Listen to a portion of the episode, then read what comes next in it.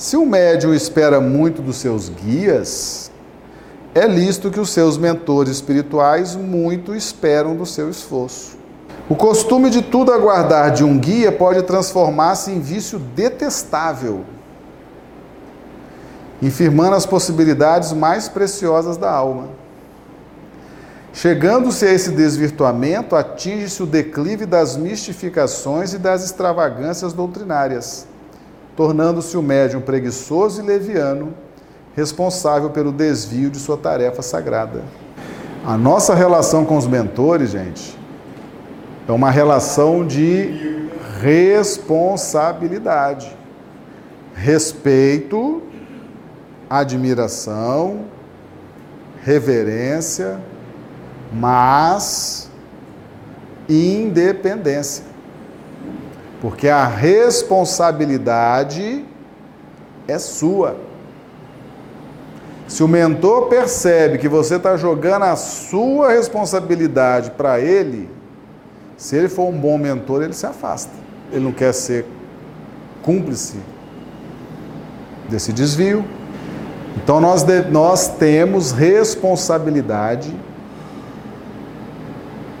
nas decisões que vamos tomar na nossa vida. O mentor pode até sugerir, mas a decisão é sua. Não jogue nas mãos do mentor. Tem um folclore, diz, né? Dizem que a pessoa estava tão assim com o mentor, com o guia, que ela fazia oração e perguntava: Meu guia, hoje eu faço feijão preto ou mulatinho? Chega a esse ponto das mistificações. Pessoa chega e fala: Não, se eu não atender o meu guia, ele vai me derrubar, vai me castigar. Gente, isso é mistificação. Isso não existe. Isso é mistificação. É isso que Emmanuel está dizendo aqui. A nossa relação com o mentor, se você não for vigilante nessa relação, ela pode ser uma relação bizarra, mística, cheia de crendices, cheio de folclores. Quantas vezes eu já vi o médium falar: não, meu mentor me castigou, me deu um tombo ali, eu que isso, não é mentor não, é obsessor. Isso não é mentor não.